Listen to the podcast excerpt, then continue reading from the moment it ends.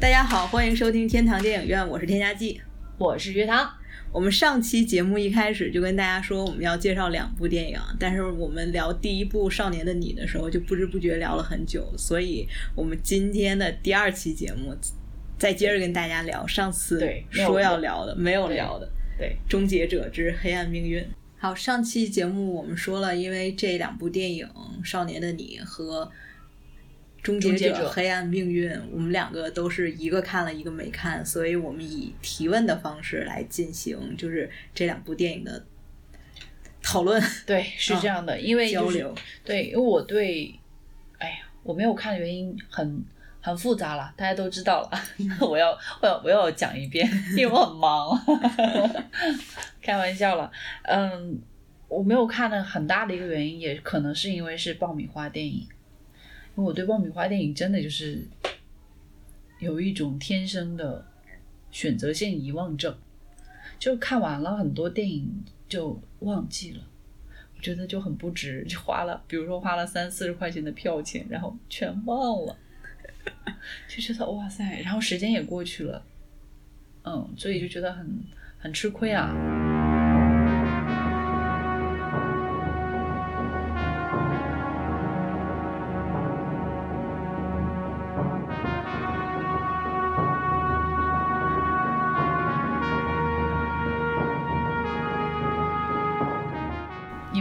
就是当时你去看的时候是为什么想去看？呃，因为这个是今年比较重要的一部主角都是女性的电影，就是除了上半年《惊奇队长》，然后还有就是刚刚结束的，还不是还没还没有结束啊，就是上个月上映的，嗯，《沉睡魔咒二》，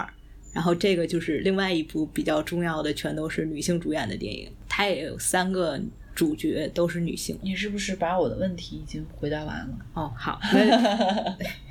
因为我没有看，所以就是，而且我对那种商业片，还有就是爆米花电影，其实是没有什么感觉的，就是没有什么，真的是没有什么弦儿。所以呢，就是我我我问的问题可能也没有什么深度啊，嗯，嗯，就亲爱的观众朋友们，不，亲爱的听众朋友们，不要因此而掉粉。我问的第一个问题是，这一部《终结者》与以往的《终结者》最大的区别是在哪里？它最大的特点又是什么？它最大的区别就是简单介绍一下，就是《终结者》这个 IP 它是第六部，然后前两部《终结》一九八四年的《终结者》和一九九一年的《终结者二》都是詹姆斯卡梅隆自己写的剧本、自己导的电影，所以其实他是这个 IP 的，就是 creator 是他创造的这个 IP。然后呢，就是之后他就决定我不再碰这个 IP 了，人家去拍《泰坦尼克号》去了嘛，《阿凡达》了。嗯，所以这个 IP，但是电影公司不会放过这样子的赚钱的电影嘛，对所以就有其他的团队来接手，就是做了三四五三部电影。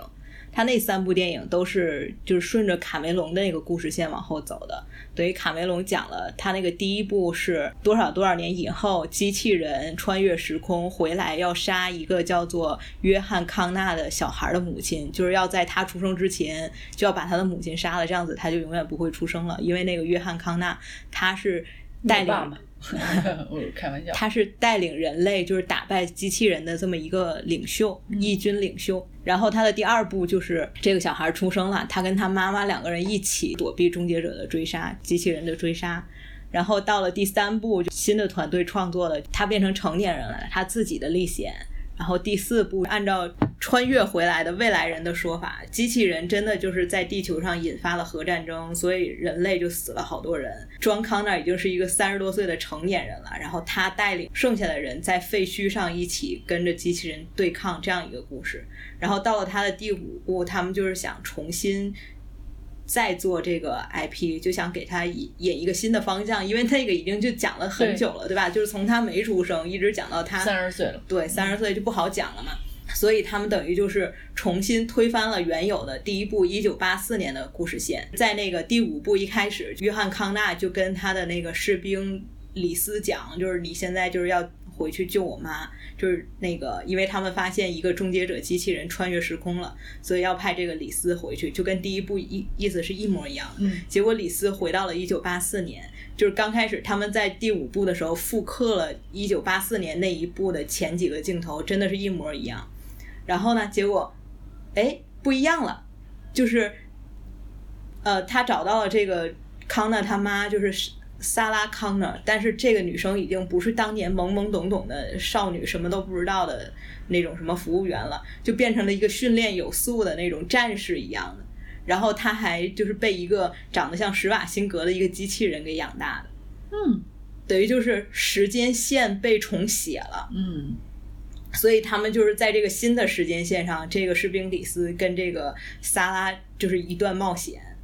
哦啊，它是这个样子的。这样的话才能展出展发展出来新的故事。对，就是大 IP 重启都是要有新的故事线嘛它等于就是推翻了自己原有的设定，然后就是重新展开了一下。但是那个作品非常不成功，就是它在它整体全球票房其实还是赚了钱的，但是因为美国电影毕竟还是要看美国本土票房嘛，对，就美国本土的观众非常不买账，于是他那个项目就搁置了。本来应该是一个三部曲，而且那个里面萨拉康纳是龙妈演的，就是艾米莉亚·克拉克，嗯但是因为搁置了。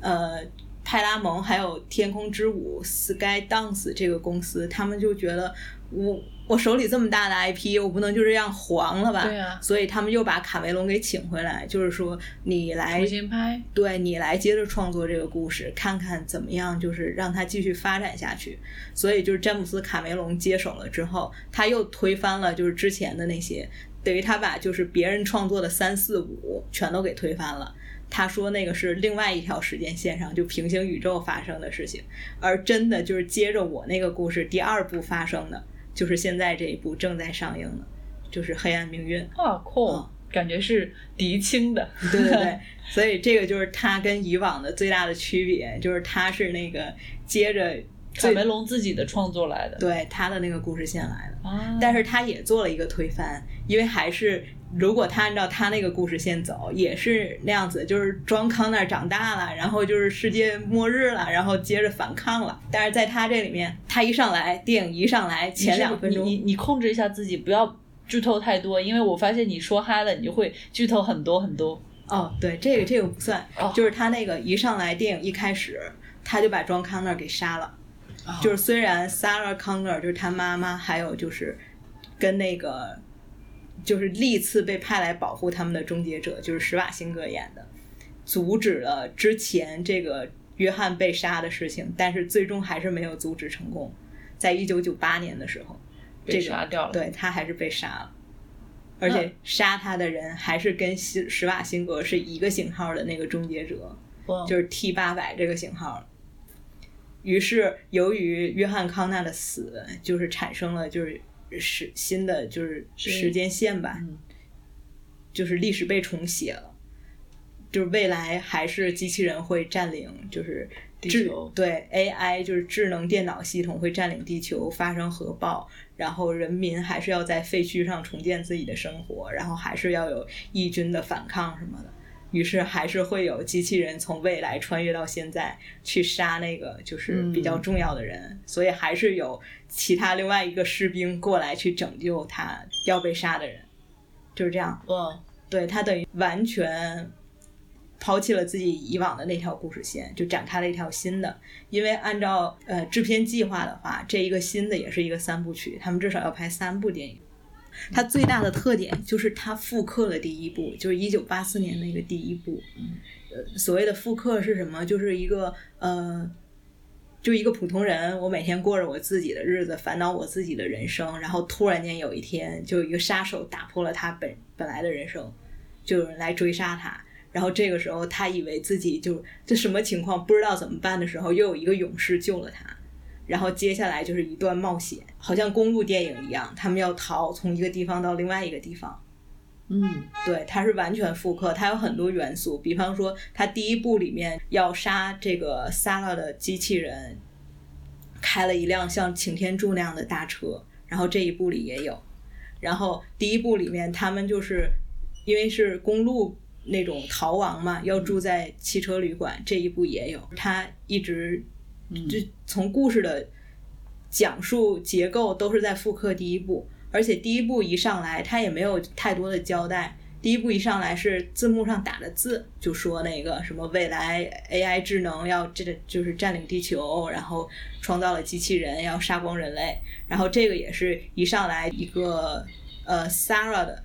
口述回忆，说我儿子死了，我们最终还是没有阻止什么 AI 占领地球杀人类这件事情，然后接下来就是。穿越终结者标志性的穿越，有那个电流在空气中擦擦擦擦擦，然后会有一个裸体的人凭空出现，这个也是。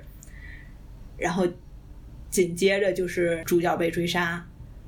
在这个过程当中，第一部第一部它前面没有交代所谓的过去嘛，它是以中间一个就是好像气口一样的一个情节去交代了过，就是不是过去，就是它那个背景未来怎么样？对，第一部是。呃，李斯他在偷车，偷一辆车要走的时候，他看到了前面有一辆工程车，就那种铲土的大吊车，因为那个车是有履带的，他就看着那个履带，然后镜头是一个匹配剪辑，就他那个大吊车的履带变成了坦克的履带，然后镜头拉开，地上就是尸骨成山，就是未来，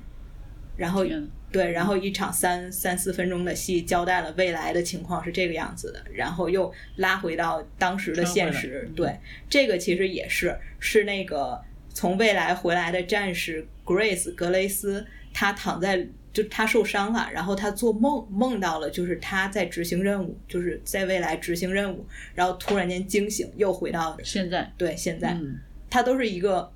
它连那个故事讲述的结构都是复刻第一部的啊，了解了，是这样的。那我的第二个问题是，作为商业片，有什么让你觉得是眼前一亮的地方吗？比如说从画面上，或者从制作上，或者从动作设计，或者是别的，就真的让你觉得哇，这个爽。就是他的打斗戏很好看，就是那种非常硬核的打斗戏，嗯。追车戏也很好看，他的追车就是用一辆大车去追小车，所以大车就是不管不问横空直撞，你能看到各种路上的车啊，或者是一些建筑物啊，就是撞飞了，不是建筑物就是道具什么的被那辆大车撞飞了，很好看。嗯，然后打斗戏也很好看，打斗主要是男性女性，呃，因为这部电影是三个女主角，等于就是被被追杀的是一个女生。然后来救她的士兵是一个女生，然后还有就是第一代的那个主角 Sarah，她也是女生。嗯，然后反派就是被派回来的机器人是一个男生，所以他的打斗戏是男生跟女生打。哦，挺酷的。嗯，他有什么就是悬殊吗？就是视觉上的，或者说是就是体能上啊这些？那他如何做的好看？这也差不多是吗？对，他的他的战斗力差不多。因为那个 Grace 她是一个改造人，就是她是一半是机器，一半是人。按照他们的电影里的说法，她是升级了的，因为她受伤了，然后她就顺势被改造了，所以她的战斗力很强。但是她有一个弱点，就是她的设定是她只能有短时间内的爆发，她爆发了之后，她就会弱的，就是只瘫在地上，所以她要就是定时的去打针，就是补充自己的能量之类的。对，然后但是机器人就没有这个问题。然后机器人就是一时半会儿打不死，因为它也是液态金属，就是你打了它，它就可能变成一滩液体状了，之后又融合在一起，又变成了人，就好恶心。对，就很难把它给打死，就是最后一定要有一个特别，就是，嗯，怎么说呢？特别具有杀伤力的这么一个武器或者是什么特殊的环境，才能让它死掉。哇，这就是你要藏的部分，对吧？呃，也不是要藏的部分，因为这个就是终结者它本身，它每一代终结者的电影都是这个样子的。嗯，你就是看最后那个大结局，他们到底是用一个什么方法？明白了。嗯，好，还有别的吗？然后就没有了。我觉得它是一个特别合格的商业片，就是各方面都很合格。嗯，以至于它没有什么特别突出的地方，它也没有什么不合格的地方，就需要吐槽的地方也没有。嗯，那你你会推荐我们去看吗？不会。嗯，推荐的话，那有什么桥段或情节可以让观众们就是特意留意一下？有什么，比如说会有小惊喜哦之类的？嗯，就是如果完全没有看过《终结者》系列的，你就直接看这部，也不会很突兀，就很很顺畅的就看下来，因为它的剧作很很怎么说，剧作非常的规整合格，而且他交代了很多东西。他在这场戏里，我虽然是在交代，呃，就是背景信息，但是我这场戏有我这场戏存在的目的。它不是单独的一个对话，我就是要交代背景信息，嗯而是我现在有一个情境我要处理，在处理的这个过程当中，我再通过对话去交代背景信息。所以就是它这个整个电影看起来一点都不无聊，你不会觉得哪一场戏是在拖时间，嗯因为它哪一场戏都有自己的作用。对，就是一个非常合格的剧作，就是商业电影的那种。然后，嗯、所以就是你如果没有看过《终结者》，就是一个很好的休闲的电影，就看着很舒服、痛痛快快的，然后从头到尾。如果你要是看过《终结者》的话，它有很多向前作致敬的地方，就像我刚刚说的，它完全是复刻了第一部的那个模式啊。然后它在台词的地方，就是会有那种很经典的台词啊，就是每一部大家都要讲的。还有施瓦辛格的墨镜啊，嗯就是会有这这些东西，会增加你观影的小趣味。明白了。而且像那个她的演员 Sarah Connor，她是第一部出现的那个女主角女主角嘛，嗯然后这次也是在那个 Grace 和她要救的 Danny，他们两个人就是已经没得可打了，因为他们的战斗力有限，然后机器人不会被打死，对，又不会被打死。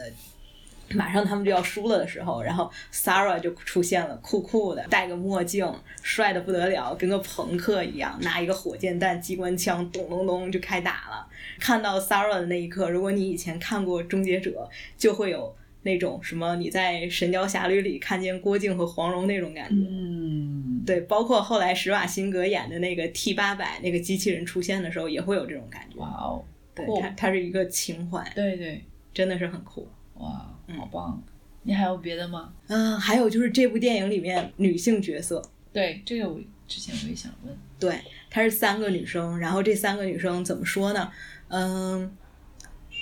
呃，这个跟他的剧作有关系，我觉得他演这个丹尼是一个很重要的人，所以才会有人来杀他。然后他是怎么呈现这个丹尼的呢？就是呃，演这个人普通的一天的早上。他下楼去买东西，然后还跟就是大家很熟的样子，然后自己上楼回到家，叫醒自己的哥哥，让他一起床。就是他已经去做好了早餐，然后做好了他们两个要带的上班要带的午餐，然后他哥还在床上就是那种刷手机，他把他哥叫醒，然后。按那个叮嘱他爸，你今天要去检查身体，你要干嘛？这些事情都交代好了，然后就领着他型人格，对，领着他哥出门，就是你能看出来，这个是一个把事情都安排的很好，然后很干练的这么一个人物形象。然后他到了，他跟他哥两个人都在工厂上班，是一个就是汽车生产汽车的厂子。因为他是墨西哥人，第三世界国家的人对对都是在工厂上班的。然后到了工厂里，就是他哥的工位被一个机器取代了。然后那个他就替他哥去找了上司，就是就是谈这什么情况，你为什么要这样子，就是抢了我哥的工作？然后他上司就说，我们不会让工那个机器替代你的，也就是因为你的能力很强，但是你哥不是，就这样子，就是他通过这样的情节去交代这个人物，他不是一个一无就是。就是他，他有自己的价值吧。就是你虽然不知道他的价值到底是什么，但是他是一个很有能力的人，对很有能力的人，就通过这样子的细节，就是你你单独去看他，OK，这是一个交代人物的过程，就是一个经常会在电影里面被运用到的，就是早上起床嘛，很多电影里都有这样子的情节。但是你细去看的话，OK，这个人物的形象就出来了，他是一个什么样的人？他是一个干练有能力的人，对所以他才有被保护的价值，他才有更大的作用在这个电影里面。对，接下来包括他被追杀，然后 Grace 救他什么的，到后来他发现他的父亲和哥哥都死了，他有难过，然后但是他不是那种哈，就是那种尖叫，然后无助瘫在地上，他不是那种女生女性形象。包括那个 Grace 就给他讲，你现在遇到是什么情况？我们是从未来来的，有人要杀你，然后我们要保护你，这种情况他一时难以接受。但是 Grace 他说这些的时候都是那种很温柔的，就是。你现在遇到的是什么情况？你现在就是你你哭也没用，你现在必须要逃，你也不能沉浸在失去亲人的痛苦当中，否则他们就白死了。就是他讲这些话的时候，都是用那种很温和，啊然后又很坚定的语气来给他讲。你刚刚说到这个，我又想起了《少年的你》中间的女性有一个女性角色，我我我可以在这期讲吗？可以啊是不是可以讲一下？中间有有两个警官，一个警官是尹昉演的，一另外一个警官是谁演的忘了，是个女生，就是他们是一个搭档，男女搭档嘛那种。那个呃，男男警官呢，就是他呈现的状态就是他很同情这个女孩子，就是周冬雨演的这个角色，然后女警官则不是。女警官怀着孕，但是就是说话就是一直是咄咄逼人。当然有可能是就是所谓的就是呃叫做警察问问题的技巧和方法，但是那个女警察女警察问话的态度和方式让我觉得很不适应。就是我当时就是看到我真的很想一脚就是给这个女警官两两个耳光那种感觉。然后我们是也看过那个《法律与秩序：特殊受害者那》那个剧的，你像中间那个 Olivia 那个女性，她遇到什么事情，她也是个警官，遇到什么事情去跟受害者或者说是跟嗯跟别人交流的过程中，都从来没有出现过这个像活该那种感觉的。对，那个少年的你，那个那个女性角色给我的感觉就是这种，就那个警官给我的感觉就是，他其实周冬雨是个受害者，但是他却，当然他也是一个嫌疑人，但是他只把他当成嫌疑人看，而不把他当成受害者看。嗯，所以这那样的那一场戏，就是他和就他对他的一个审问，让我觉得很不舒服。嗯，就我就觉得你你为什么要这样子对人？就这种感觉，你为什么要这样子对人？然后后来周冬雨有问，就问这个女警官，就是说你愿意让你的孩子来到这样的一个世界吗？就我觉得这句话他不是对女警官问的，当然他其实是导演或者说编剧想要对世界上所有人的问的。但是有个问题，我觉得去可以去思考的话，就是为什么你们要这样子像女警官那样子去对待另外一个人？我觉得就是就是嗯温柔的方法不会嘛，或者说是就是景观是景观，但是哎，反正我那场戏让我很不舒服。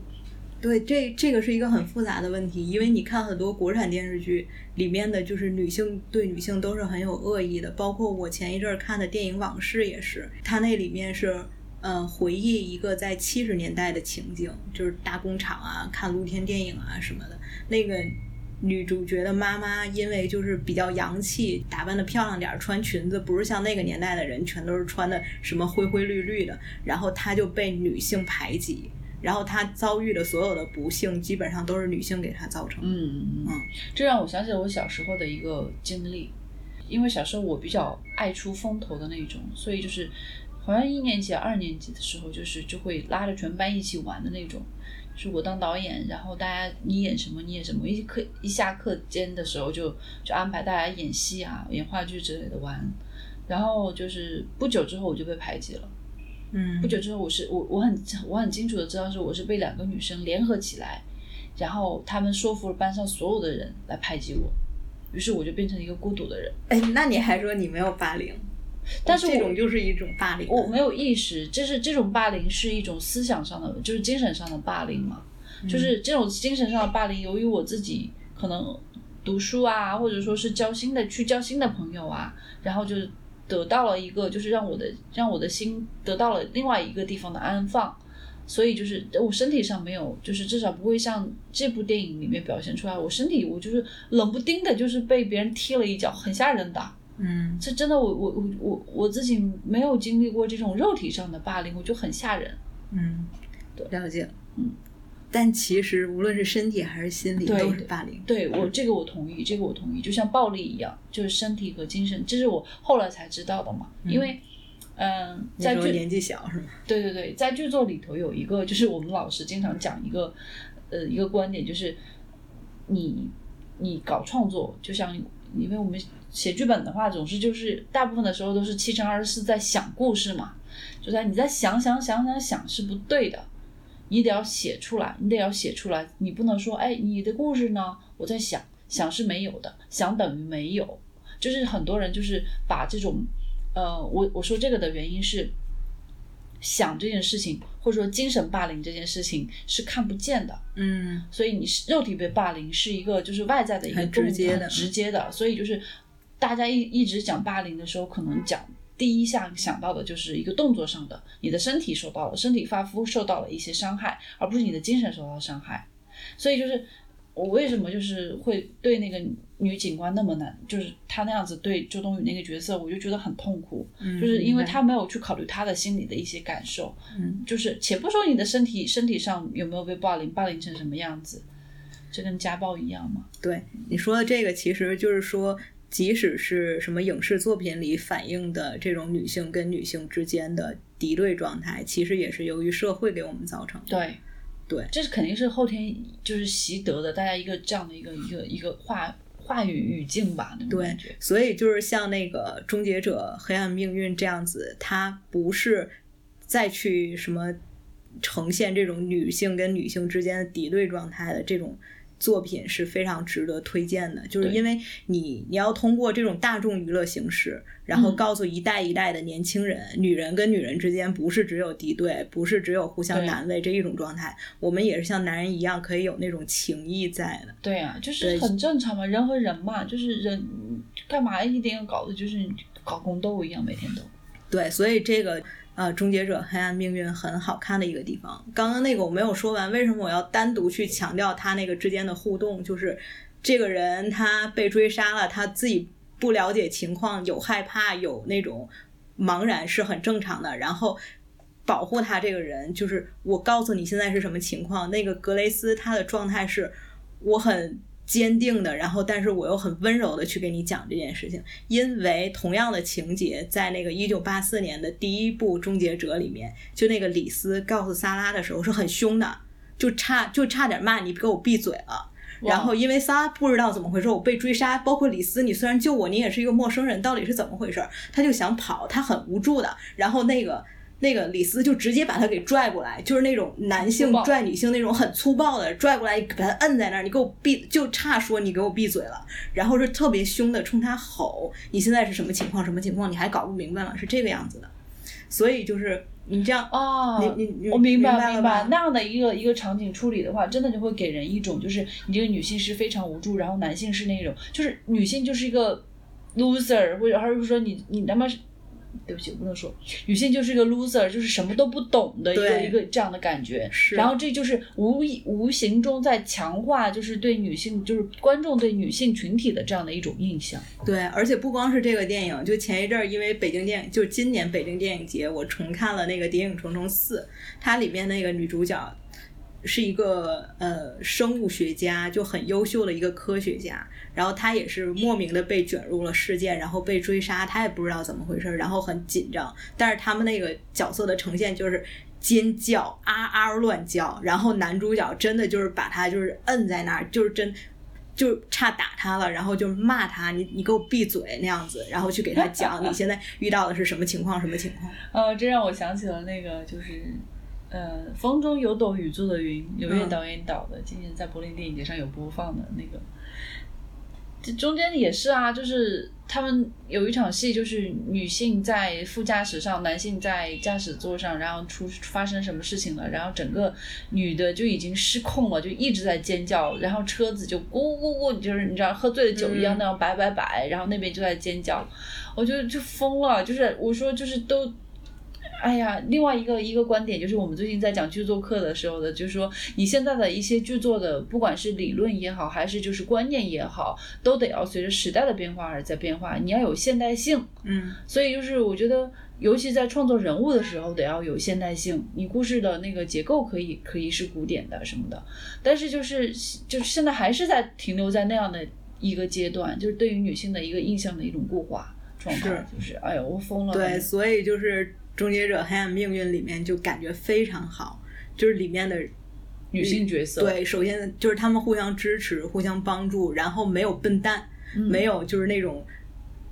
我们哦经常在屏幕上看到的那种女对对对笨蛋。对，然后那啊，那个女笨蛋也是别人给扣上的帽子，你就是笨蛋，我告诉你现在什么情况了，这种感觉，对，哎，真讨厌，哎，烦死了。让我想起了，就是哎，哪一年在马德里的时候看到一件那个 H&M 的一件 T 恤，上面写的是 Girls Support Girls，、我当时准备买，但是没有买，哎呀，好后悔，应该一女直穿着。孩要支持女孩。对，就是应该互相支持。是，嗯所以就是这部电影，就作为一个女性观众，我看着特别舒心。嗯，好，我觉得非常好，我嗯觉得非常好。好，我觉得非常的好。我刚刚听你讲到最后的这个部分，关于女性的角色的处理，我是觉得很欣喜。然后，反正我我是不大喜欢《少年少年的你》里面那个女警官。然后别的女性角色的话，也比较片面化吧，就是那个那个啥的，就、嗯就没有什么特别可以讲的。好，因为就是对比，嗯，《终结者》《黑暗命运》还有《沉睡魔咒》，它都是三个女主角的故事嘛。但是《沉睡魔咒》里面就有很蠢的女性，所以那个是我不喜欢她的原因。是吧？是不是因为那是一个童话？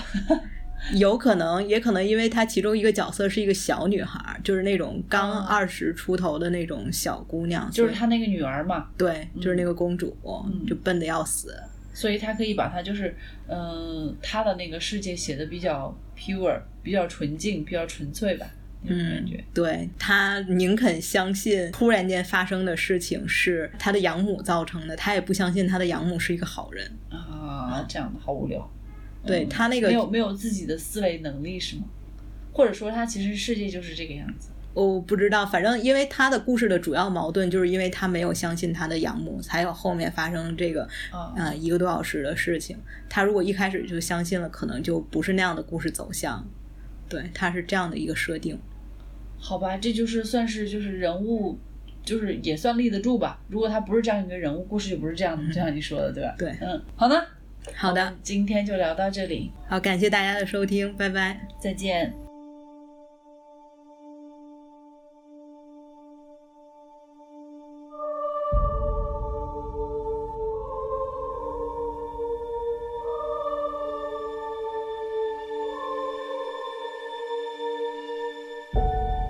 Travel is searching